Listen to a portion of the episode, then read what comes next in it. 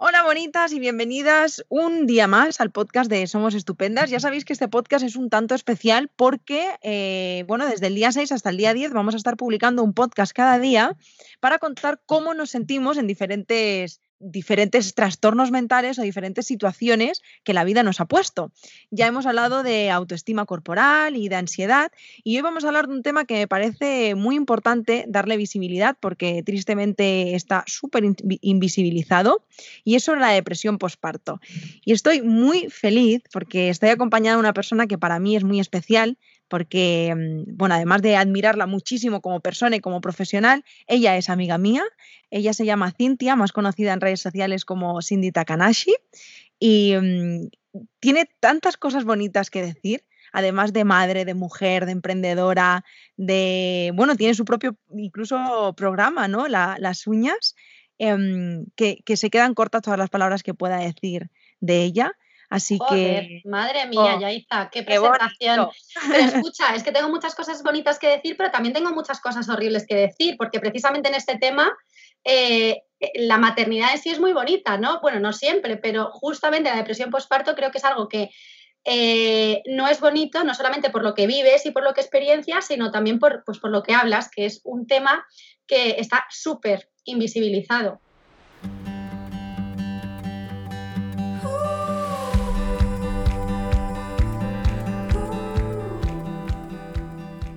Bonito, bonito, justo este tema no es. No, no es. Bueno, tiene sus. A ver, depende, depende. O sea, puede tener. Mm.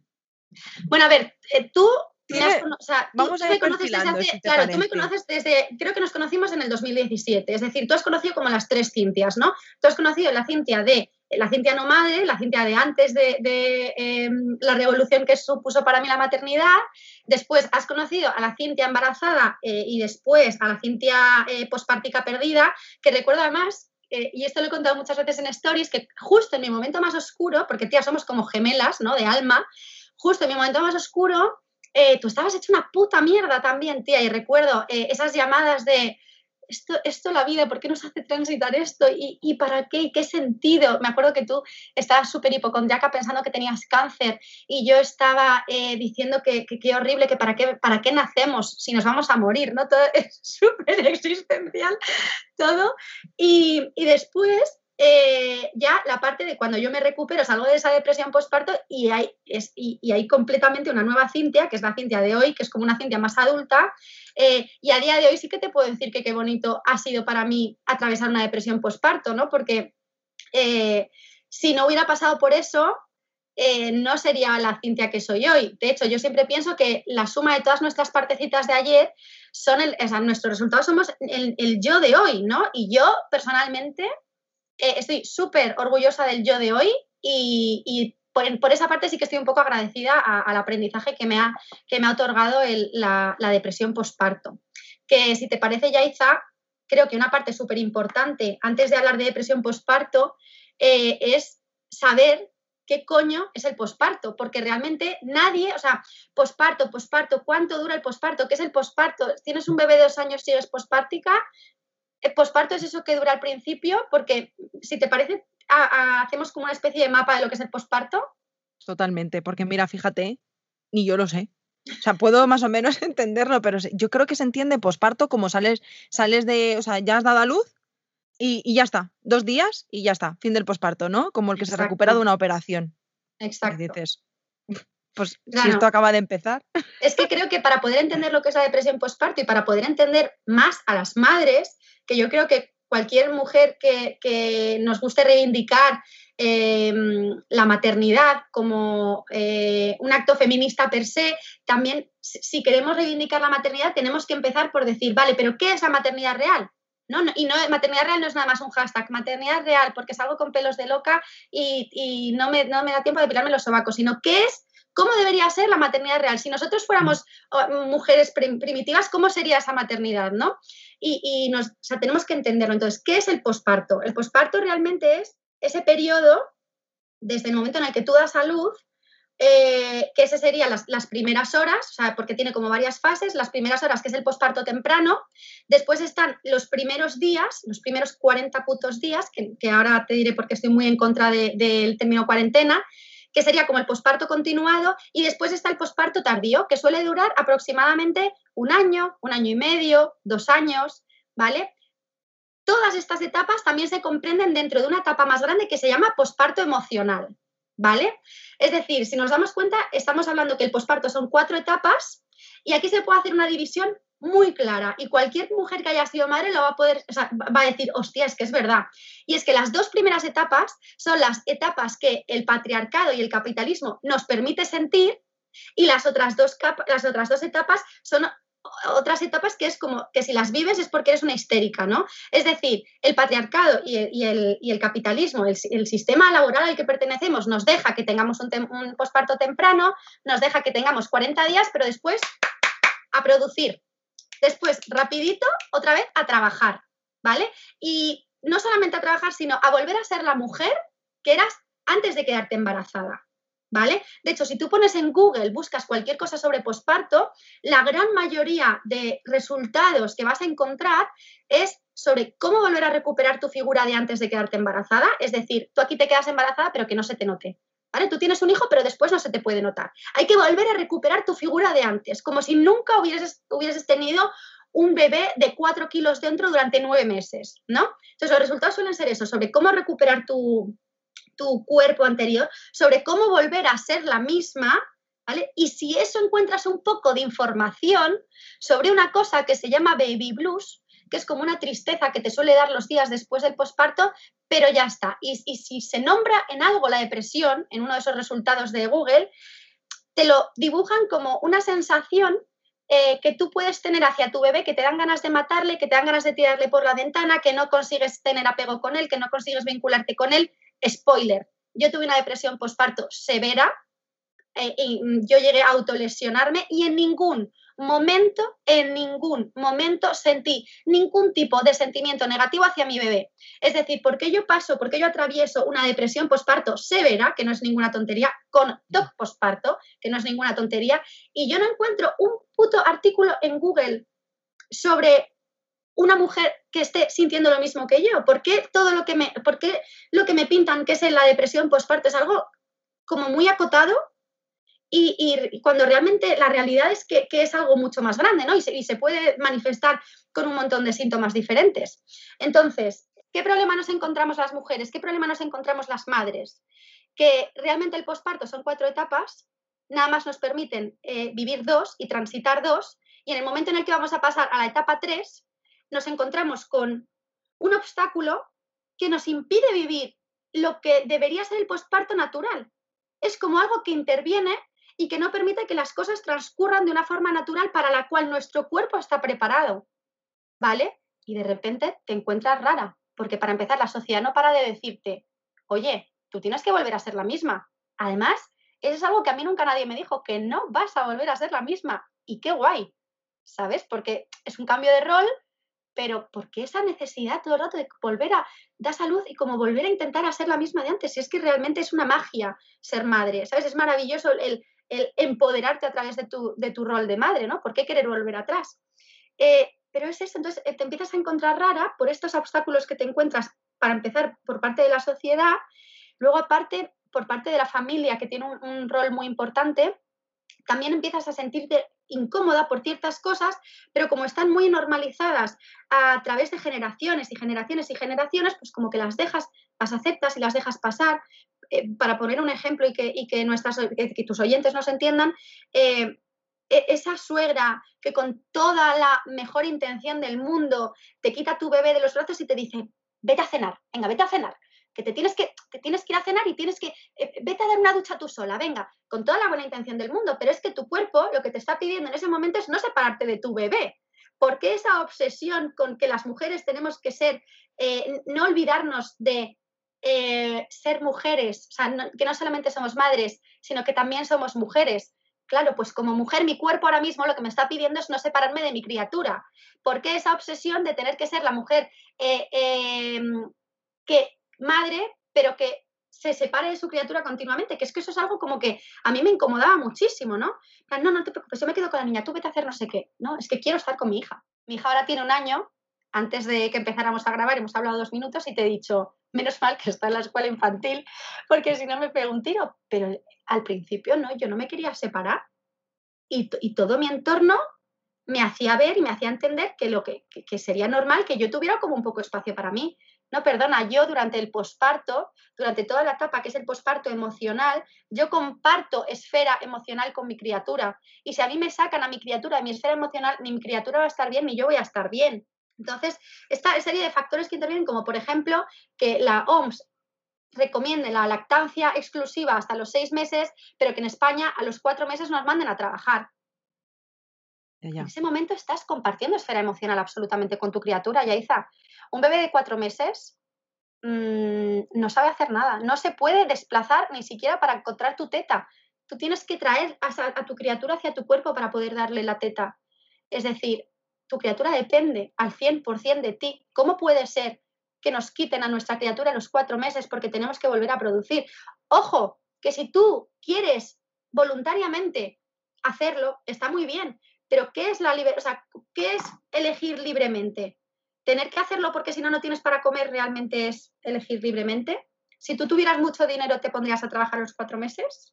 Esa es mi duda, ¿no? Entonces, todos estos son factores que intervienen que hacen que nuestro posparto derive no solamente en una depresión posparto, también en un trastorno de ansiedad posparto, también en un trastorno obsesivo compulsivo posparto. Cuando intervienen todos estos factores de, eh, nuestro entorno y de la sociedad en general, se nos están jodiendo están jodiendo a nuestra, a nuestra yo mamífera, ¿sabes? Y no solamente nos están jodiendo a las madres, están jodiendo a las criaturas. Totalmente, porque también es violencia hacia la infancia. Es violencia. Luego nos asombramos, ¿no? Que, de la sociedad que tenemos, de los adultos que nos rodean, nos asombramos. Y eh, creo que es Michelle Oden, creo que sí, si no, mm, pues me tira un pisto, que dijo una frase que es, para cambiar el mundo hay que cambiar la manera eh, de nacer. Y es verdad, no solamente la manera de nacer, la manera de, de, estar en, el vientre de nuestra madre, la manera de venir al mundo, la manera de pasar los primeros meses fuera del útero de nuestra madre. Todo eso es algo que, que no se le da importancia, ¿no? De hecho, hasta hace muy poco, Yaiza, vas a flipar, se operaba a los niños, a los bebés en anestesia, porque se entendía que como no se acordaban después de mayores, por mucho que les doliera, como no se van a acordar, pues no pasa nada. Y todo eso queda en la memoria emocional de las criaturas. Todo eso después se manifiesta, ¿sabes? En, la vida adulta. Pues cómo no se va a manifestar que nuestra madre ha pasado por una depresión posparto. Y ojo, ojo porque no quiero culpabilizar. Suficiente tenemos las madres que hemos pasado por una depresión posparto como para encima tener que pensar, ay, lo que le he hecho pasar a mi criatura y encima el día de mañana. Pues mira, hemos pasado por algo horrible, porque para mí ha sido la peor época de mi vida, sin duda y me conoces y he pasado muchas cosas en mi vida, pero como una depresión postparto, nada. Pero suficiente hemos tenido, vamos a abrazarnos un poco y ahora que ya lo hemos superado, que ya hemos superado la depresión postparto, vamos a compensar con cariño, con amor, con caricias, todo eso que puede haber también percibido nuestra criatura. ¿Vale? Es decir, no, nada es determinante. Todo se puede curar con caricias siempre. Ese es como mi lema. En plan, todo se puede curar con caricias. No sé si Bravo. igual. Totalmente, totalmente. Y creo que esto es muy importante porque fíjate tú y yo que también al mismo tiempo hemos pasado por un proceso personal de, crecimiento personal con terapia y demás, que al final la familia es algo que está muy latente, especialmente la madre, porque tiene mucho que ver en todo tu desarrollo y en todo lo que eh, luego significa en tu vida adulta. Pero Em, bueno, a, pesar de que transites por ese momento de culpa, de enfado, de querer un poco matar a tu madre, ¿no? De mira lo que me has hecho, al final perdonas porque también abrazas a tu madre con toda su historia de vida, con todo lo que ha significado para ella que tú llegues aquí. Es, que esto es un temazo. Eh, estoy escribiendo un libro sobre posparto, por cierto, que se llama Mis bragas del posparto. Eh, no puedo parar de llorar cada vez que lo escribo porque digo, ojalá yo haber tenido esta información de verdad, ¿eh? Porque una de las cosas que eh, transitas cuando te haces madre es que te das cuenta que criar te conecta con la crianza que tú recibiste. Cuando tú crías, cuando tú empiezas a criar, conectas instintivamente, ancestralmente con la crianza que tú recibiste. Te hace ponerte ya no solamente en el rol de madre de tu criatura, te hace volver y comparar con tu rol de hija, ¿no? La, crianza que, que, tú recibiste por parte de tu madre. Te hace perdonar muchas cosas, te hace entender muchas cosas, pero por otra parte también te hace decir, ¿por qué? Yo esto nunca, me dan ganas de llorar, yo esto nunca lo hubiera permitido. Yo esto nunca dejaría que pasara. ¿Qué pasa, tía Yaiza? Vaya dos idiotas. Bueno, esto va de salud mental, aquí está permitido llorar. Es que, tía, de verdad, es, eh, yo tuve que pasar por eso. Yo siempre digo, a mi madre y después la odié, después la volví a amar, después la perdoné, después la quise matar, después la abracé. Y fue un proceso, ¿sabes? Muy fuerte. Porque luego, aparte, cuando tú te das cuenta, de repente chocas y dices, es que esto yo no lo hubiera permitido. Total. ¿Por qué estuve sola en ese momento? ¿Por qué estuve desprotegida en ese momento? ¿No? y te entra un pánico, se me ponen todos los pelos de punta, te entra un pánico de repetirlo y decir, mi madre me quiere, estoy segura. Entonces, si fallo en eso, ¿quién me dice que yo no voy a poder fallar? Y te entra un pánico terrible. Pero ¿sabes qué pasa, Yaiza? Que tú no eres tu madre. Tú tienes más herramientas porque estás pasando por una depresión postparto con su correspondiente trabajo personal, con su correspondiente terapia, pases o no pases por la depresión postparto, ¿eh? y estás adquiriendo todas las herramientas que tu madre no tuvo en su momento. Y entender eso es abrazarse. abrazarse. Abrazarte a ti y abrazar a tu madre. Y esas son las cosas que después te ayudan a salir de la depresión. Hay un problema muy gordo en España, tía, en España y en general en el mundo. Hay un problema muy gordo. ¿Por qué? Nadie, o sea, cuando, como te decía al principio, cuando te metes en Google y buscas cosas sobre depresión postparto, los síntomas no te identificas con ellos para nada. Para nada. O sea, te lo juro que yo vi cada cosa que yo decía, es que entonces yo no tengo depresión postparto porque luego esa es otra. Mira, tengo por aquí un estudio, vas a flipar, un estudio que hizo Suavinex en el 2017, que dice que eh, el 43,3% de las mujeres que participaron en el estudio basaban su confianza para llegar a su diagnóstico de depresión postparto en foros, redes sociales y blogs. ¿Vale? Es decir, se autodiagnosticaron a través de un em, blog, de una red social, de un foro, ¿vale? No llegaron a ir a un, a un especialista.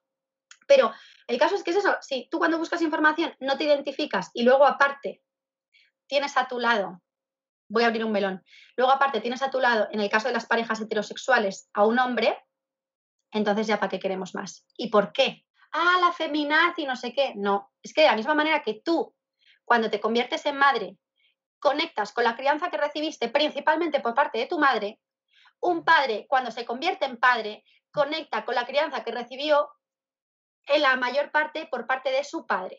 Y ahora vamos a analizar, ¿vale? Vamos a hacer un ejercicio, te invito a que hagas este ejercicio conmigo, Yaiza, y pienses en los hombres, en los hombres que tienes en tu entorno, cómo ha sido la relación con sus padres. Puede ser maravillosa, pero se dicen te quiero, pueden gestionar bien las emociones con sus padres, han podido ir y decir estoy jodido y sus padres les han validado sin intentar quitarle importancia, porque la, figura del hombre en un patriarcado sufre muchísimo, muchísimo machismo también, ¿vale? Parte de ese machismo es no validar, los hombres nunca han visto validadas sus emociones, porque cada vez que han hablado de emociones les han dicho, quita, quita, calla, qué gilipollez, quita, quita, calla, no, no es para tanto. Nunca a los hombres nunca se les ha validado, a lo largo de la historia, y generaciones y generaciones y generaciones, nunca se han visto validadas sus emociones.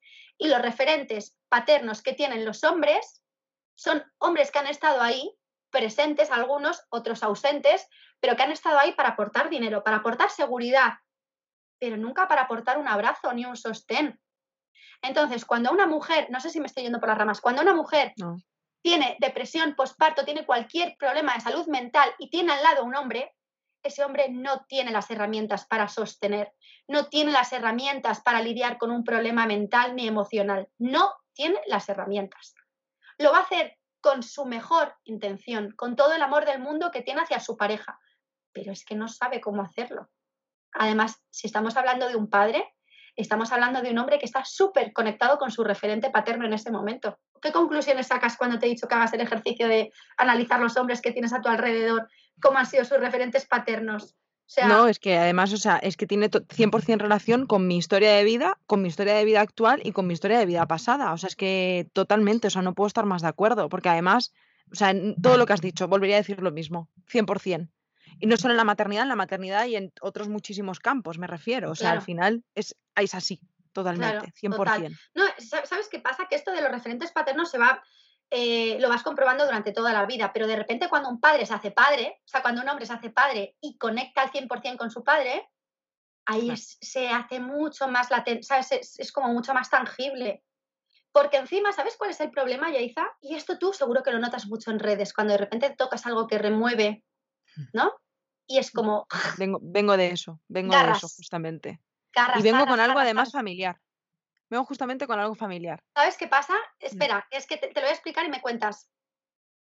Un hombre, cuando está conectado con su padre y de repente va a criar y a la vez está recibiendo información, porque es un padre que se, que se quiere actualizar, ¿no? Es un padre que quiere saber por qué hace las cosas y de repente empieza a informarse y se empieza a dar cuenta de que la crianza que recibió por parte de su padre tiene muchas carencias Ahí hay dos posturas posibles y dos reacciones posibles. La de yo lo voy a hacer bien o la de no me quiero enfrentar con la realidad de que a mí no me criaron de la mejor manera, de que yo tengo muchas carencias y entonces voy a repetir la misma historia. Porque si no, si yo ahora genero un cambio, estoy afirmando que mis, padres no lo hicieron bien. Mira, cariño, tus padres lo hicieron lo mejor que supieron seguramente, con las herramientas que tenían en ese momento, lo cual no quiere decir que, que fuera lo mejor. Estamos en el puto 2020. Tienes acceso a toda la información que te salga de los cojones. Hazlo bien, joder, rompe la cadena. ¿No? Hay una, hay una eh, terapeuta que adoro, que por favor, si tienes el momento, entrevístala también en este podcast, que además habla mucho sobre la niña interior herida, que se llama Ivonne Laborda. Sí, la conozco, la amo, la amo. Es que es la hostia. Pues tía, Ivonne tiene un lema que es eh, que se puede cambiar el mundo en una generación. Pues joder, rompe la puta cadena, ¿no? Rompe la puta cadena, no quieras repetir lo mismo para no enfrentarte a que contigo no lo hicieron bien. Entonces, joder, ¿por qué te estoy dando tanta chapa que todavía realmente no te he hablado de lo, que viene siendo depresión postparto? Pero porque me, me apetecía pintarte un mapa de cómo nos encontramos las mujeres cuando parimos, si estamos acompañadas de un hombre además, que es como otro peso más, lo siento por los hombres. Joder, Darío ha tenido que hacer un puto trabajo personal de la hostia, porque me ha tenido que acompañar en mi depresión postparto y ha sido para mí un salvavidas, no mi salvador. Ha sido un salvavidas en el que apoyarme. Pero para eso, para convertirse en un flotador donde yo poder por lo menos descansar, ha tenido que hacer su propio trabajo personal, ha tenido también que enfrentarse a su crianza. Además, ¿sabes qué pasa? O sea, tanto tú como yo hemos sufrido violencia de género, hemos sufrido violencia sexual en nuestra infancia y hemos sufrido lo que, lo que yo llamo traumas con T mayúscula, que todo el mundo, cualquier persona a la que se lo contemos, lo identifica como un trauma. ¿Vale? Es decir, muy poca gente, tú que has sufrido abuso sexual infantil, poca gente te va a decir, bueno, no es para tanto. ¿Sabes? O sea, la gente como que lo va a validar dentro de lo que cabe. Habrá gilipollas por ahí. Pero sí, no, lo que cabe, el discurso general con el que te vas a encontrar es de validación. Pero las personas que han vivido dentro de la, de la crianza violencia normalizada, de la crianza violenta, perdón, normalizada, ahí sí que no van a encontrar nada de validación. Ahí mm. cuando se pongan a analizar lo que han vivido van a decir, pero si yo todo lo que he vivido está bien, supuestamente. Ahí es mucho más fácil identificar qué coño me está pasando y qué coño me está removiendo, ¿sabes? Sí, porque en nosotros es como que hay un claro objetivo, ¿sabes? Ha pasado esto. Sí. Ah, pero cuando no es eso, que son cosas como que están súper normalizadas, ¿sabes? hace la relación con el padre. Sí, por ejemplo. hace la relación con el padre. Tía, eh, tengo un conocido que su padre ha fallecido de COVID, ¿vale? Hace cosa de un mes o así. Tenemos una, muy buena amiga en común y mi amiga me lo contaba. Me decía, tía, está fatal. No por la muerte en sí, porque era un hombre mayor además y tal, sino porque dice que no se acuerda de la última vez que le dijo te quiero. Digo que no se culpe, porque es que, eh, por desgracia, es lo que es el pan de cada día de cualquier padre, de cualquier hijo. ¿Sabes? O sea, no se acuerda de la última vez que le dijo te quiero, no se acuerda de, de, la última vez que a lo mejor se dieron un abrazo y fueron tal. Al final vivimos como en, un túnel muy rápido, tía, como en un, perdón, como en un vagón de tren como muy rápido, muy rápido. Nos pensamos que somos eternos y vivimos con la creencia de que somos eternos y no lo somos, estamos de paso. Pero bueno, tampoco me quiero poner muy intensita. Está súper profunda, tía. Hace semanas que no hablábamos, hace semanas que no hablábamos y de pronto digo, wow, estamos como muy en sintonía en esto también, porque yo estoy en una época de mi vida como que al final digo, cualquier día a mí me van a, me van a echar de Instagram, porque no paro, o sea, en plan, digo unas cosas que digo, voy a hablar y Jordi hace así. ¿sabes? En plan, bueno, espérate que viene el tostón, ¿eh? Imagínate, y estamos las dos igual. Lo cual me encanta, porque me maravilla, siempre estamos en el mismo punto. Eso te iba a decir, te digo, ¿existe alguna vez en la que no hayamos estado como en el mismo ¿sabes? Pero bueno. Tía, te he cortado, no te acuerdas, ¿verdad? Lo que, te iba, lo que me ibas a decir. Te iba, a hacer una pregunta, mm. pero antes, muy remontando a, a, la casi lo primero de la conversación, pero fíjate que me, me ha producido un, recuerdo muy, muy tierno y de pronto me apetecía compartirlo. No sé si recuerdas esa conversación que decías que tuvimos por teléfono. Yo me acuerdo que estaba de mudanza y era como las once y pico de la noche y yo, yo estaba con el teléfono así, cargando todas las cajas, haciendo toda la mudanza, hablando como podíamos, eh, porque tú estás en un momento que estábamos las dos muy mal, pero me acuerdo que, que tú estabas muy de que me voy a hacer vegana, que el mundo para qué, ¿te acuerdas que estabas como en ese proceso? Y luego me acuerdo que unos meses más tarde, semanas más tarde, viniste a Barcelona, que pudimos estar juntas que, incluso compartías conmigo. Recuerdo que fue en diciembre, recuerdo que fue en diciembre. Ahí empezaba a estar un pelín mejor, pero, pero seguía muy jodida. Y, bueno, pues cuando lo estabas comentando, pues me, emocionaba mucho porque jo, lo, he, vivido contigo, ¿sabes? Y, y, eso va muy relacionado con la pregunta que quería hacerte, ¿no? Que al final las personas que hemos estado a tu lado, unas más, unas menos, unas de una manera, otras de otra, por las distancias, por, por el momento vital en el que nos encontrábamos también, porque bueno, em, bueno, pues has tenido diferentes personas en tu entorno, pero ¿cómo afrontaste tú ese momento? Porque tú ahora puedes ponerle palabras y has construido gracias a, a, a tu experiencia y a toda la formación que tienes, ponerle este discurso y todas las mm. palabras y mm. tanta coherencia, mm. incluso todos estos aprendizajes. Pero cuando tú te encuentras con un bebé así, ¿no? Llegas a tu casa, pasan los meses y empieza a sucederte. Claro. hasta que no sabes, porque yo pienso, ¿le sabías poner palabras? No, es que claro, la cosa es que yo he empezado aquí a hablar como dando por hecho que todo el mundo conoce mi historia de depresión postparto, porque como estoy hablando contigo, que eres mi amiga y estamos como si no, no nos estuviéramos grabando, he dado por hecho que todo el mundo sabe que yo pasé por una depresión postparto. Claro, a ver, eh, la, historia fue que eh, yo tuve un embarazo de mierda, ¿vale? Me puse de parto en la semana 30, parto que consiguieron frenar, estuve súper medicada, estuve ingresada en el hospital hasta la semana, bueno, estuve ingresada unos días en el hospital, pero luego hasta la semana 37 de reposo absoluto, eh, después, en la semana 37, estaba con contracción al minuto, que eso es muchísimo, ¿vale? Pero no llegaba a dilatar, entonces me tuvieron que ayudar.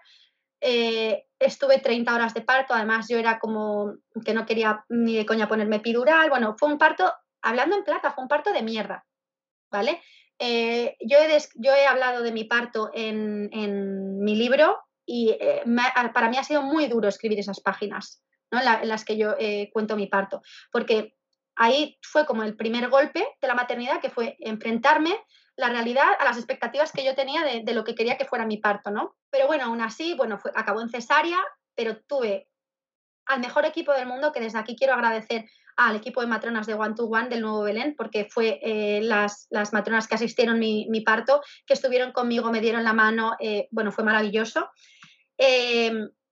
conseguí tener mi piel con piel, conseguí tener, a día de hoy, mi hija tiene 15 meses, sigo dando teta, con mis más y con mis menos, porque hay veces que, estoy hasta los cojones de dar teta, de decir, pero toda la, los primeros días del posparto inmediato fue muy guay, porque pues yo estaba recién operada, pero bueno, tenía muchas manos alrededor, tenía...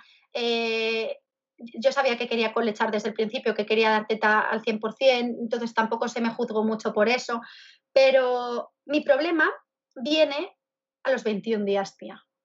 ¿Tú sabes eso que dicen de que tienes que estar 21 días eh, para, como para asimilar algo, ¿no? Como para convertirlo en un hábito? Pues tía, eh, me parece muy fuerte porque esa cifra, ¿no? 21 días fue justo a los 21 días cuando empezó mi depresión. Y hay gente que dice, bueno, yo caí en depresión, pero tampoco te saben decir muy bien en qué momento, ¿no? Porque como que es algo gradual. Tía, en mi caso fue ¡pum! Un hachazo, tía. Es que te sé relatar perfectamente en qué momento empezó todo, en qué momento. O sea, en mi cabeza hubo una, un clic. Así, de repente, tía, de repente es como si de repente fuera como una lata de conservas y de repente me, hicieran así y me, me, abrieran la cabeza, tía. O sea, es muy heavy. Eh, recuerdo que ese día 20, o sea, el día 21 de vida de mi hija nos fuimos a Viana, al pueblo de los padres de Darío, mi pareja, eh, recuerdo a mi suegra, que por cierto, mi suegra, hablo mucho de ella en el libro porque ha sido como una figura muy importante para mí en mi posparto. eh, pues de repente mi suegra me estaba enseñando la casa, ¿no? Me iba enseñando la casa, pues mira, esta es la casa de los tatarabuelos, de no sé qué, no sé cuántos, y yo empecé a pensar, hostia, esta casa, ah, igual te lo cuento y dices, qué gilipollez, pero para mí fue como un clic. Yo empecé a pensar, esta casa la ha construido la familia de Darío, ya no está, ya se han ido, la construyó, la construyeron, como coño se dice, construyeron, construyeron, como construyeron, ¿no? Construyeron con todo su amor y, ya no están. Y entonces empecé a pensar, ahí fue la primera vez que me di cuenta que iba a haber un día en el que me iba a tener que separar de mi hija. Y entonces fue como, ¡Ah! voy a faltar, un día voy a faltar, un día voy a dejar de existir. Bueno, me entró un ataque de pánico, Yaiza, se me ponen los pelos de punta de, de acordarme.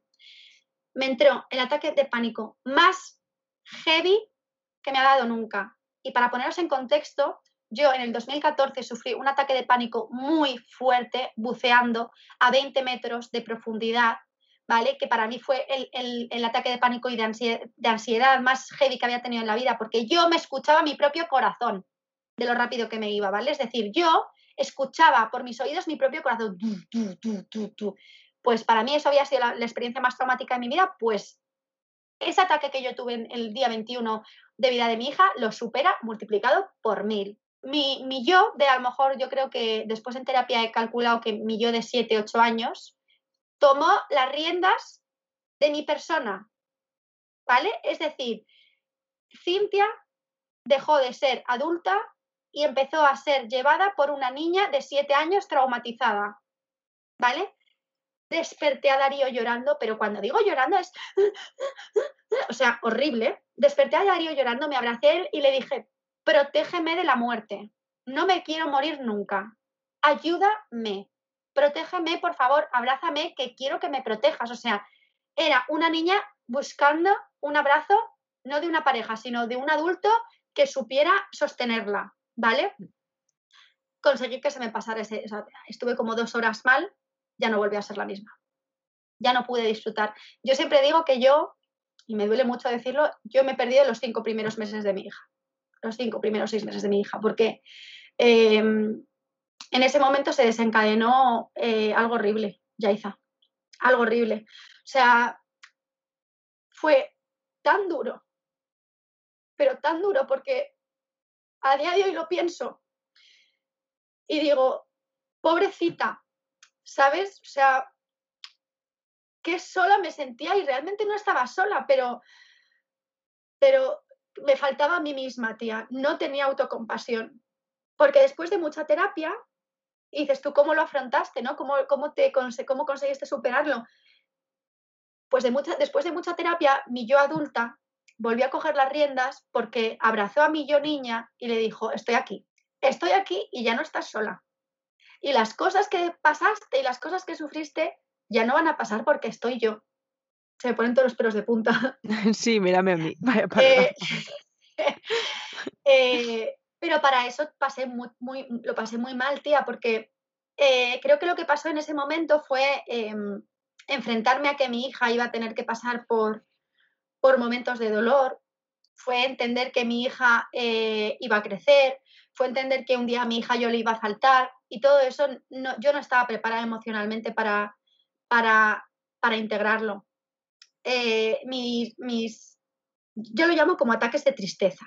Me acuerdo que mi psicóloga me decía, ponle un nombre a la emoción y le digo oscuridad, oscuridad. Entonces, eh, yo tenía como ataques de oscuridad, como ataques de tristeza, sobre todo por la noche. Eh, yo de repente, cuando Darío se dormía, bueno, tenía un pánico a que se hiciera de noche para empezar, un pánico, porque era como sabía que tenía que enfrentarme a la oscuridad, a esa emoción, ¿no? hubo, veces que yo dije, me da mucho pánico morirme, pero creo que me voy a suicidar, porque así no tengo que vivir con miedo a morir. Es decir, ya me lo quito encima, ¿sabes? Es decir, si, tengo que vivir el resto de mi vida con esto, aunque lo, aunque lo que me genere sea muchísimo miedo a la muerte, me lo quito encima y ya está. Y, quise suicidarme, no, no llegué a intentarlo, pero muchas, o sea, yo recuerdo eh, pasar, estar cerca de la ventana y decir, venga, me voy a tirar. Yo recuerdo estar al lado, yo antes vivía en, Méndez Álvaro, al lado de un puente, y recuerdo pasar por el puente y decir, pues por este puente va a ser por el que me voy a tirar. No ahora, porque ahora mismo no me apetece, pero por este puente va a ser en el que en el siguiente ataque de oscuridad, pues me voy a tirar en este puente. Yo planeaba mi suicidio día tras día, día tras día. Decía, así me voy a morir, así, se acabó. Ese día no me venía bien, pues porque pues, la niña estaba mm, mal, porque tenía que cambiar un pañal, porque tenía que dar la teta, porque no, espera, voy a hacer... Yo llegué a hacer banco de leche suficiente para dejar a la niña con suficiente leche como si yo me suicidaba, por lo menos que ella tuviera leche. Esa era mi depresión postparto, tía, o sea, es que es muy fuerte. Luego aprendí que cortándome eh, conseguía desconectar. ¿no? Entonces yo de repente empezaba a sentir eso y entonces me rajaba los muslos. Tenía los muslos llenos de cortes. Yo empezaba a sentir, yo empezaba a sentir, ¡ay, qué mal me siento, qué mal me siento! A tomar por culo. Cogía un cuchillo y me empezaba a rajar las piernas. Y, eh, hay que tener mucho cuidado con el tema de los cortes porque no tienes freno, porque en el momento en el que descubres que cuando te duele algo más físicamente que emocionalmente consigues gestionar un poco las cosas, es un peligro, ¿sabes? Yo a día de hoy tengo mis muslos llenos de cicatrices, tía, ¿sabes? O sea, es que es muy fuerte. Em, luego, aparte, tuve el otro día cuando hablabas de cómo elegir un psicólogo, dije, qué importante es dar con un psicólogo bueno, porque es que pasé por cuatro psicólogos. Pasé por cuatro psicólogos. Te ponían en un comentario, eh, es que también es importante lo de la escuela y tú decías, bueno, no estoy de acuerdo, como que lo más importante es el psicólogo en sí. No, no, no, no. O sea, yo di con una psicoanalista pura de estas eh, que no hablan en toda la sesión, que lo único que hacen es como analizar lo que estás diciendo y fue súper, ultra, hiper, mega contraproducente. O sea, yo salía peor de lo que entraba a la sesión, ¿sabes? Em, pero bueno, finalmente di con una psicóloga buena que a día de hoy sigo yendo con ella semanalmente y, gracias a, no gracias a ella, gracias a mí, qué coño, eh, he conseguido hacer muchísimo trabajo y poco a poco descubrí que lo que me faltaba a mí personalmente, ojo, no digo que todas las mujeres que hayan pasado por una depresión postparto les ocurra lo mismo, pero lo que me pasaba a mí es que yo tenía cero autocompasión. Es decir, yo cuando pasaba por esos ataques de tristeza y esos ataques de pena, yo, mi yo adulta, lo que hacía era decir, es que te das cuenta, eres madre, deberías estar feliz, eh, deberías, y, te pones así, ¿a ti te parece normal que lo que estás es loca?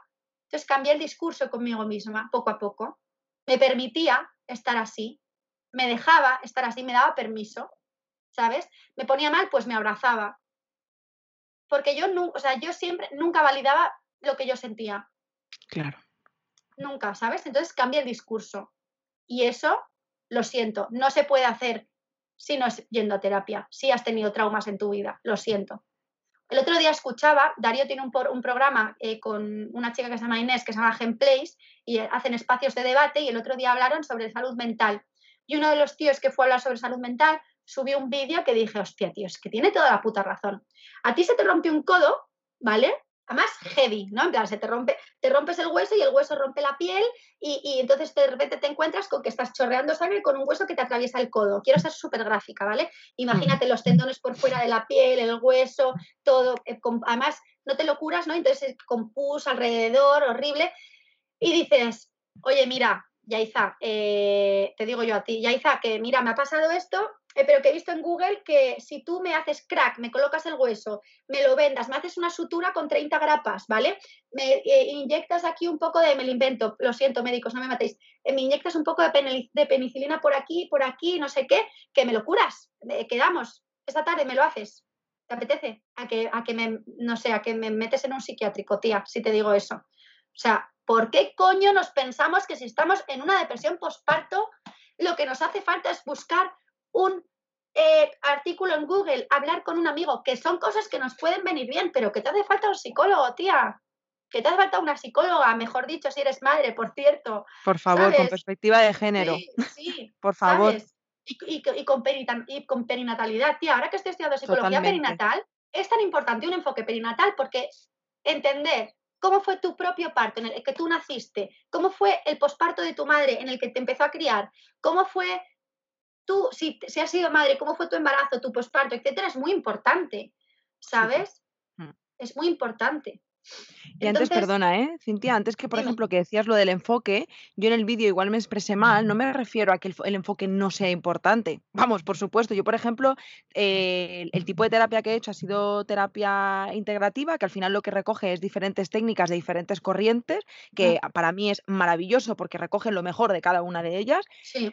Pero me refiero, me refiero en cuanto a, antes que, por ejemplo, decir lo de las búsquedas, tú te metes en Google y lo que más búsquedas tiene es la psicología cognitivo-conductual porque empíricamente es la que más no sé qué. Mira, me, eh, con perdón, me cago. Me explico, ¿no? Mm. Me cago yo. Ahí. ¿No entiendes? Entonces tiene sus cosas positivas, pero no puedes basar el todo el mundo, la psicología conductual es como, ya está, es lo mejor. No, a ver, un momento, no es lo único importante. O sea, mm. no es algo 100% decisivo. Mm. No basta solo con eso. O mm. sea, hay que mirar más allá. No, a ver, de hecho, yo antes de, yo antes de acabar con mi psicóloga, que mi psicóloga evidentemente tiene una base cognitivo-conductual, como creo que tienen que tener todos, claro, pero yo fui con uno Mm, conductual puro, puro, puro, puro, y me hizo un montón de preguntas en plan, ¿te puedes poner el dedo, eh, eh, con tu dedo te puedes tocar la muñeca para ver si tenía falta de colágeno? Y las personas que tienen falta de colágeno suelen tener una tendencia a tener ansiedad.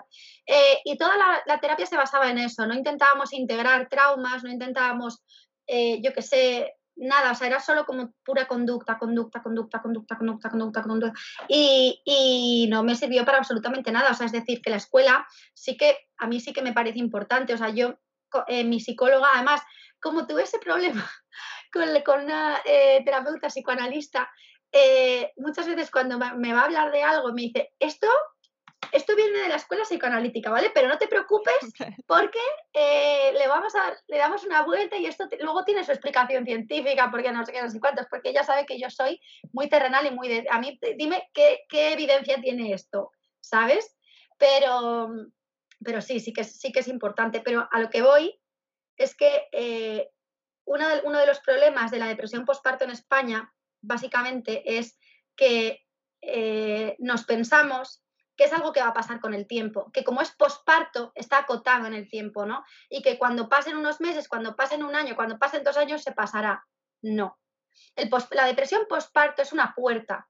Es la puerta a toda la mierda que llevas dentro, porque a, través de, a raíz del embarazo has eh, pasado por un proceso que se llama transparencia psíquica, que es que todos los traumas que has tenido que no estén bien integrados y que no estén bien trabajados van a florecer. ¿Esto es malo? No, es una oportunidad, porque tú antes de quedarte embarazada puedes llevar trabajando algo en terapia ocho años y no ser capaz de superarlo y de repente estando embarazada estás como mucho más predispuesta, ¿vale? Es decir, es una oportunidad. La gente lo puede ver como algo malo o como algo bueno. Para mí es una oportunidad, ¿vale? Pero si tú has pasado por ese proceso de transparencia psíquica, toda tu mierda ha florecido, ¿vale? Toda tu mierda ha salido. Te lo tenías en el trastero, pues ahora te lo han puesto en la mesa del comedor y no puedes comer si no lo quitas. Y tú tienes una opción, quitarlo de la mesa del comedor haciendo así, o puedes ir cogiendo cajita por cajita y colocándolo bien en su sitio en el trastero, para que no moleste, para que esté ahí, porque siempre va a estar en el trastero, no lo vas a poder sacar del trastero, pero por lo menos que esté bien colocado, ¿sabes? Y la depresión postparto, como te digo, es una puerta, se abre, te sale todo y tú puedes pasar simplemente una depresión postparto, trabajarla y estar bien, o puedes pasar una depresión postparto que eso te derive en un no sé qué, que eso te derive en un no sé cuántos y te joda la puta vida. ¿Cuántas madres han tirado por la ventana, Yaiza? ¿Cuántas madres han suicidado? Son muchas, tía. Son muchas madres que no han podido, tía. Yo el otro día, cuando hablé de depresión postparto. Leí, el mensaje que te enviaron. Escribieron un mensaje, tía. Un mensaje de una mujer que se, había, que se había suicidado, tía, y había dejado una criatura de tres meses y una niña de tres años. Sí. Cuando lo leí se... Tía, eso se podría haber evitado. Se podría haber evitado y no su familia una de cada cuatro mujeres sufre un trastorno mental durante el embarazo. Si esto es una estadística, si esto se sabe, ¿dónde coño está el puto trabajo de prevención, Yaiza? En eso estamos. En eso estamos. ¿Por qué si se sabe que una de, No, pero es que luego una de cada tres mujeres sufre depresión postparto, según el estudio de Suavinex. Pero es que los mismos que hicieron el estudio dicen que es una cifra falsa, porque muchas mujeres lo han pasado sin ni siquiera haberlo diagnosticado. Totalmente muchas mujeres lo han... ¿Y sabes qué es lo peor de esas mujeres, Yaiza? Que lo han superado, pero no lo han integrado bien. Y dentro de 10 años les va a salir de otra manera. ¿Sabes? Es como cuando tú tienes una eh, acera ¿no? Debajo de, y, está toda como con adoquines, tú, tú, tú, tú, puestos así, debajo de la acera hay tierra y hay una raíz. Y entonces sale la raíz, tú, tú, tú, tú, tú, tú, y se sale por entre dos adoquines por aquí, sale una plantita. Y llega el jardinero y corta la plantita. Bueno, pues esa misma raíz va a echar otra plantita por otro lado. Va a llegar el jardinero y va a quitarlo de ahí. Esa misma raíz va a hacer tú, tú, tú, tú, y va a salir otra plantita por otro lado. Como no levantes el suelo, remuevas la tierra y arranques la raíz, me da igual que yo haya sido capaz de superar una depresión postparto sin terapia, porque eso nos ha quedado bien integrado. Eso nos ha quedado bien. Lo siento. Y es así. Es que no puedo estar más de acuerdo. O sea, es que no. Es que mm, suscribo todas y cada una de tus palabras, ya lo sabes, o sea, y, bendito el día, ¿no? En el que nos armamos de valentía y pedimos ayuda. Qué valientes, qué valientes. Mm. Y qué importante es este mensaje que has mandado de, mira, da igual las vueltas que le des, da igual las veces que deshagas el iceberg por arriba, que si no te vas abajo, si no trabajas lo que hay abajo del iceberg, va a volver a salir. Da igual, tú te puedes esforzar lo que tú quieras, pero que benditas también todas aquellas personas que, mira, has llegado donde has llegado con las herramientas que has tenido. Estupendo, hasta ahora te han servido, pero ahora hay que encontrar otras nuevas y para eso necesitas ayuda. Es que es mm. importante entender esto. Sí. Mira, yo, por favor, o sea, desde aquí me gusta, bueno, me, gustaría decir dos cosas para acabar ya. La primera, eh, yo ayer cuando hablaba, le leí a mi padre eh, la introducción de mi libro, en el que sale muchas veces la palabra capitalismo y la palabra patriarcado, me decía, pero tú no puedes decir esto mismo si mencionas esas cosas para que gente de otras ideologías pueda leer tu libro. Le digo, no, papá, no, porque es que esto sin perspectiva de género, sin perspectiva feminista, no, no tiene ningún tipo de sentido el libro en sí, porque lo que quiero es empoderar los pospartos, quiero empoderar a las madres, quiero que una madre se pueda empoderar a través de su maternidad, ¿sabes? Y que no eh, deje que, o sea, que, que sepa adaptarse a las circunstancias sin perder la esencia mamífera. ¿Sabes? Y eso sin perspectiva feminista no se puede. ¿Por, qué aclaro esto? Porque las personas que me hayan escuchado hasta ahora y hayan visto cómo eh, hablo sobre el papel del hombre en una pareja heterosexual o hablo de patriarcado, hablo de capitalismo, lo siento, es lo que hay. El capitalismo no nos deja ser las mamíferas que somos, ¿vale? Y esto tiene consecuencias. Fin. Y después, lo otro, que todas las mujeres, por favor, que, que hayáis pasado un posparto y que no hayáis eh, ido a terapia, no, no quiere decir que lo hayáis hecho mal, pero quiero animar a todas las mujeres embarazadas a que hagan terapia, por lo menos una sesión. Todas las mujeres embarazadas deberían ir a terapia. O sea, es, para mí es imprescindible por el proceso de transparencia psíquica que te hablo. Y todas las mujeres pospárticas ya ni te cuento. Esas son las dos cosas que quería decir. Bravo. Y además, fíjate que yo pienso, jo, ahora que se está poniendo tan de moda y cómo me gusta. Todos los, toda la parte de formación eh, al parto, de, deportes mm, y bueno, de, cuidado desde la parte más física y desde poder prepararnos a, un, e, a, un, evento tan especial como es un parto y como es la maternidad. Pienso, oye, que la cabeza forma parte del cuerpo, ¿eh? eh mira, dentro. Totalmente. Hay que trabajarlo igual. Totalmente. Mira, tú que tienes ahora eh, un equipo de psicólogas a tu cargo, en plan, en, Somos Estupendas, eh, ¿cuánto cobran la sesión? 60 euros. 60 euros. ¿Hay gente que te dice que es caro? Pues mira, fíjate que estoy sorprendida, me he encontrado pocas, pero me las he encontrado a lo largo de mi vida cuando yo hablo, ya sabes que damos la turra mucho, entonces me dicen es caro, digo, bueno, es cuestión de prioridades. ¿Y por dónde te dicen que es caro? Claro, por un mensaje de Instagram. Por un mensaje de Instagram. ¿Y esas personas tendrán un iPhone? Muchas vale. ¿Y ese iPhone se lo habrán comprado directamente, lo habrán pagado del tiro, no habrán pedido lo de financiación? Yo creo que lo habrán financiado. Es decir, si hace falta pedir un crédito para el psicólogo, lo pides. Lo siento, pero es así. Mi amiga Ana, con la que por cierto he creado Ya Eres Madre, que es una plataforma de, apoyo a todas las mujeres eh, en todo su proceso de maternidad, desde búsqueda de embarazo hasta la crianza, me dice que ella al principio le daba vergüenza cobrar 60 eh, euros, que es lo que cobra también ella. Pero una profesora suya le dijo, la gente se financia un iPhone. Esto es cuestión, como tú dices, de prioridades. ¿Para ti qué es más importante? Mira, hay un, hay un, es que no es un meme, pero bueno, hay una cosa que ronda por internet que dice, es cuestión de prioridades y pone mechas o sesión de peluquería, 60 euros, barato. O las uñas, que las uñas son eh, cada tres semanas, ¿sabes? Claro. 30 eh, euros, barato, caro, tal, sesión de terapia, 60 euros, caro, y es como salir con amigos una noche de cena y fiesta, 60 euros, barato. A ver, es cuestión de prioridades, entendiendo también que lo estamos diciendo desde un lugar privilegiado. Eso, por supuesto, hay mujeres que no tienen acceso. Claro, Eso no, no, es, que desde luego, es que desde luego, pero ya que hay gente que eh, cobrando una media jornada, cobrando 400, 500 euros, pueden permitirse hacerse un esmalte semipermanente. Es cuestión de, es cuestión de prioridades, de verdad es cuestión de prioridades. Y luego aparte, que es que hay, hay maneras, ¿sabes? O sea, no, no es pagar 60 euros eh, todas las semanas a un psicólogo. Pues hay psicólogos más baratos, tía. Y, luego aparte también hay, mm, mm, sé de una asociación que hay en Madrid que te cobran según tu, según tu, mm, el sueldo que tengas y cosas así. Es decir, es cuestión de moverse, pero es cuestión de prioridades. Yo, por ejemplo, tengo una amiga, eh, tengo una amiga que, que ha venido de Venezuela hace poco que no tiene un puto duro, ¿vale? Sí, es que no puede permitirse un psicólogo de ninguna de las maneras, pero hagamos un ejercicio de autocrítica. ¿Realmente no me puedo permitir un psicólogo? Tú misma te vas a saber contestar. ¿Realmente no me lo puedo permitir? ¿Es verdad? ¿Es verdad que si no me... ¿Es verdad que, que si pago estos 60 euros de psicólogo no voy a tener para comer? ¿O es que si pago estos 60 euros de psicólogo no voy a poder ir a la peluquería?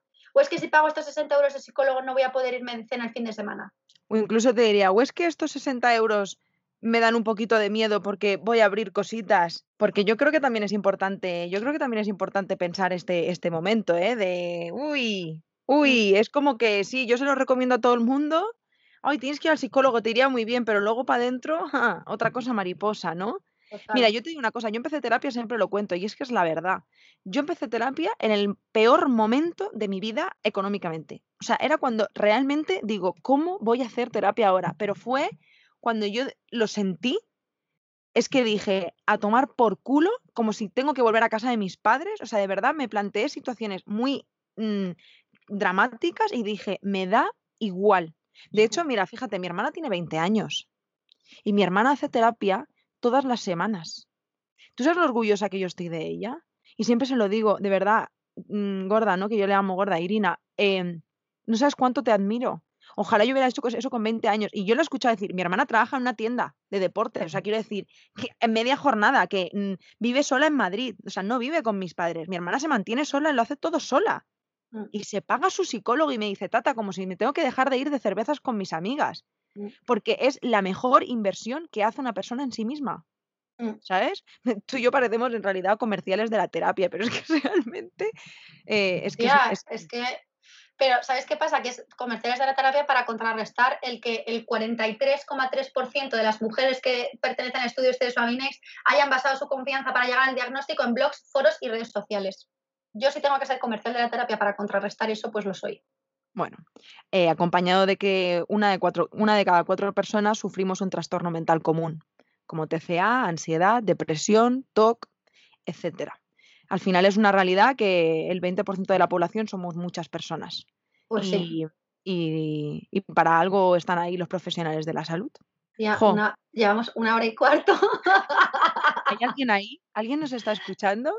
Bueno, mira, ya por último, eh, y esta ya sí que sí es la última de la última. Vale. Oye, pero ¿qué, tú quieres, eh? Porque, o sea, yo tengo para rajar mogollón. Hacemos otro podcast. A ver, que nos digan en los comentarios, ¿no? Em, no, te iba, te iba a decir, ¿no? Mira, fíjate que has compartido cosas mm, como muy duras, ¿no? Y, muy íntimas tuyas, algo que es como abrirte en canal y, te lo agradezco enormemente.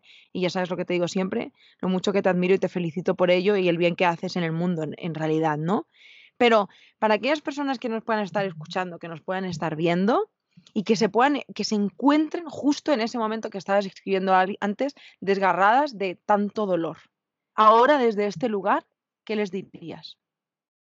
Mira, em, una de las cosas que mm, mi, libro se llama Mis bragas del posparto, porque son unas bragas que me regaló mi suegra, eh, que son muy feas, muy feas, muy feas. Las ves y dices, qué cosa más fea, en serio, yo me voy a poner esto. Em, pero cuando yo me las puse, porque mi suegra me las compró haciendo, o sea, guiada por su, sabiduría, ancestral de madre, de estas bragas le van a venir bien, ¿no? Y cuando yo me las puse, tía, operada, recién operada de la cesárea, eh, cuando en el hospital a mí lo que me traían eran unas compresas de estas asquerosas que se quedan pegadas, o sea, horrible. Eh, cuando yo me las puse después mm, del parto, lo entendí, ¿no? Y dije, qué feas son, pero qué cómodas y qué necesarias, ¿no? Entonces, em, esa, esa sensación que yo tenía en los primeros meses de em, tener a la niña, cuando yo abría el armario y veía las bragas y decía, uy, me las voy a poner porque es que, de verdad, que es que no exagero, son las bragas más cómodas del mundo. O sea, son, eh, yo me, miraba en el espejo y decía, qué poco sexy son, de verdad, o sea, pero son muy cómodas. Esa sensación eh, quise trasladarla y quise empezar a, buscarla, esa sensación de abrazo, de decir, vale, una madre me ha entendido, quise buscarla en cosas cotidianas. Eh, y, lo conseguí. Conseguí encontrar esa sensación de llevar las bragas del posparto en cosas cotidianas. ¿Cómo? Pues mira, cuando estaba embarazada, eh, para no ser un tostón y estar hablando todo el día de embarazo, cosa que no conseguí ¿no? en redes sociales, hice un, hice un grupo de madres, ¿no? de mujeres que estaban en la misma situación que yo, eh, más o menos de las mismas semanas, y hice un grupo de WhatsApp. Eh, en principio éramos 30 madres. A día de hoy ese grupo sigue. Estamos 13. Son mis hermanas. Mis hermanas, Yaiza. Hice mi fiesta de cumpleaños de un año de la niña, las invité a todas. Eh, hablamos todo el día, o sea, son como mis mejores amigas, ¿vale? Cuando yo di a luz y a los veintipico días eh, me atreví, o sea, a los 21 empecé a estar mal, pues a lo mejor al mes lo conté por el grupo mandé un audio de siete minutos. Ese audio no se entendía ni una palabra porque era, os tengo que contar que estoy fatal, o sea, horrible. Tía, cuando de repente ese audio explotó en el grupo y todas empezaron a abrazarme, empezaron a validarme, ninguna le quitó importancia a lo que sentía, aunque no hubieran pasado una depresión postparto. Pero todas de repente me dijeron, qué putada, tía, cuánto lo siento y me abrazaron, sentí lo mismo que sentía cuando me puse esas bragas, tía. Sentí esa satisfacción. Y tía, ¿qué le voy a decir a una mujer que está pasando por lo mismo que yo pasaba cuando me cortaba los muslos? Que abrace a otras madres, tía. Que haga tribu. La tribu me salvó. Para mí mi tribu fue mis bragas del posparto, tía. O sea, yo cuando Darío muchas veces me dice, es que hablas con mujeres durante una hora que no conoces de nada, que te están... Y digo, no puedo no conectar con ellas. Si eres madre, mira, hay una tía que se llama Madremente, creo que la conoces. Sí. Hay una tía que se llama Madremente, que es Andrea, es actriz, y una vez escribió un, un texto que ponía, si eres madre, yo te quiero. Tía, yo si eres madre, yo te quiero. Si no eres madre, también puede ser que conectemos por un montón de cosas, pero tía, ya solamente por el hecho de que seas madre y que hayas atravesado lo que es ser madre en esta puta sociedad, aquí tienes mi, aquí tienes mi hombro. Y esto no es una cosa que me pasa a mí. Es decir, no es que me tengas que escribir a mí si estás pasando por una depresión postparto, que puedes. A lo mejor no lo leo porque no me da la vida. Pero escribe a otras madres. Busca círculos de madres gratuitos que hay en todas partes. Cuenta lo que hay. Yo recuerdo que cuando eh, en la segunda crisis de lactancia que, atravesé, eh, fui a una cosa que se llama eh, los círculos de la Liga de la Leche. Y yo fui porque yo estaba hasta los cojones de Darío, porque Darío no daba el pecho y eso yo lo llevaba muy mal porque mi imaginario de cuando yo estaba embarazada lo íbamos a hacer todo al 50%. No bonita, cuando si te eliges dar el pecho es imposible hacer las cosas al 50%. Y mi yo activista feminista lo llevaba muy mal. Y entonces, ¿sabes qué hice yo? Fui a un círculo de la Liga de la Leche a cagarme en Darío que todo el mundo iba porque es que no consigo tener un agarre bueno y entonces me salen grietas, no sé qué. Y yo fui allí, me puse a llorar y dije, estoy pensando en dejar la lactancia solo para que con, mi pareja se cumpla el puto 50%. Pues tía, se dejó de hablar de leche y de lactancia en ese, en ese círculo. Y se habló de maternidades empoderadas, todas me abrazaron, todas me entendieron y todas me dieron... ¿Por qué? Porque las madres nos queremos, tía. Las madres nos queremos. Entonces, ¿qué le dedico? O sea, ¿qué le puedo decir a una mujer que esté en este momento que, abrace a otras madres, tía? Que va a ser la mejor sensación de, del mundo, porque se va a sentir muy comprendida. Y ya está. ¿Has subido un poco tus ganas de ser madre después de este podcast? No. no, no, eh, no, estoy más, eh, estoy ahí más en el no que en el sí, he ido transformando. Qué curioso, porque yo he sido siempre muy, muy madre, ya lo sabes, siempre he sido como con la, con la maternidad como, y me sigue pareciendo algo mágico eh, la maternidad, la infancia, o sea, me embobo. Eh, me parece un milagro, me parece de las cosas más mágicas, por no decir la cosa mágica que tiene la naturaleza. O sea, es que flipo, veo vídeos de embarazos, de partos, o sea, es que alucino, pero no resuena conmigo, al menos no en este momento de mi vida. Porque, bueno, creo que esto daría para otro podcast, mm. pero creo que todo este proceso personal del que hablas, tal, no sé qué, yo lo he atravesado de una manera diferente, obviamente porque no soy madre, y si algún día lo soy, lo atravesaré como madre, por supuesto, pero al final eh, yo estoy más abrazando las sombras que las luces de la maternidad. Y hoy por hoy a mí sus sombras no me compensan, porque yo tengo una vida muy mía, muy a mi manera, y no cabe, no cabe, o sea, no cabe nada. No cabe ni un bebé, ni un perro, ni un conejo, ni una casa, o sea, no cabe nada. ¿Sabes? O sea, ahora mismo me dicen, es que te ha tocado un sorteo una casa. Digo, es que no me cabe. ¿Sabes? Es, porque estoy en ese momento de, de, porque estoy abrazándome mucho a mí. Claro. Yaiza. Entonces, todo lo que salga de esto que yo decido y que va en coherencia conmigo en este momento de mi vida, que es mi emprendimiento que lo amo, mi furgoneta que la amo, hoy esto es lo único que cabe. Pero bueno, también te digo, ¿eh? No lo sé. Pero bueno, aunque tengo la reserva ovárica bien bajita, no sé si te lo... Bueno, estuvimos hablando de esto. Sí, sí, sí. Entonces ya me dijo la ginecóloga, amiga, si te quieres animar dentro de cinco años, lo mismo ya ni te animes. Y pensé, uy, pues igual me los congelo. No sé, es que no lo sé. No sé, estoy ahí como que no sé. Pero sí, siempre que hablo contigo, de pronto es como, ay, un poquito de ganas sí que tengo. si algún día, si algún día me animo, pues espero que me abracéis todas las madres y me digáis, bueno, nena, por fin te animas. Ay, tía, que oye, muchas gracias de verdad por hablar de este tema, además, porque yo todo lo que sea darle visibilidad a esto mm, y poder divulgar un mensaje que yo no pude encontrar, yo agradecidísima de que me des este espacio, tía. Es de las dos. Así que gracias a ti, de verdad. Gracias, vamos, infinitas. Me ha bueno, y gracias a las personas que lleven eh, una hora 24 escuchando, que no sé ya si serán muchas, pero bueno. Bueno, en realidad grabando llevamos una hora y cinco, es porque antes ah, te vale. al palique. Ah, vale, vale, vale. ¿eh? Ah, casi, casi, casi vamos a superar ya una madre molona, ¿eh? Este podcast aún no lo han escuchado, cuando, cuando este podcast salga aún no habrán escuchado una madre molona, pero se viene también una hora y quince minutitos. Y es maravillosa, es maravillosa. Sí. Bueno, corazón, muchísimas, muchísimas, muchísimas gracias. Me ha encantado. A ti. y os quiero mucho, os quiero mucho a ti y a Jordi, ¿vale? Vale, corazón. Y nada, a vosotras, pues gracias un día más por acompañarnos. Gracias también por todas vuestras puntuaciones, comentarios y por compartir el podcast, eh, bueno, por redes sociales y, por todos los sitios. Y recordad que esta semana vamos a hacer un podcast todos los días del 6 al 10 de octubre, que es el Día Mundial de la Salud Mental. Y eh, pues nada, que nos vemos mañana otra vez con una nueva invitada. Y que os mando un besito muy, muy fuerte. Adiós. Adiós, corazón. Chao.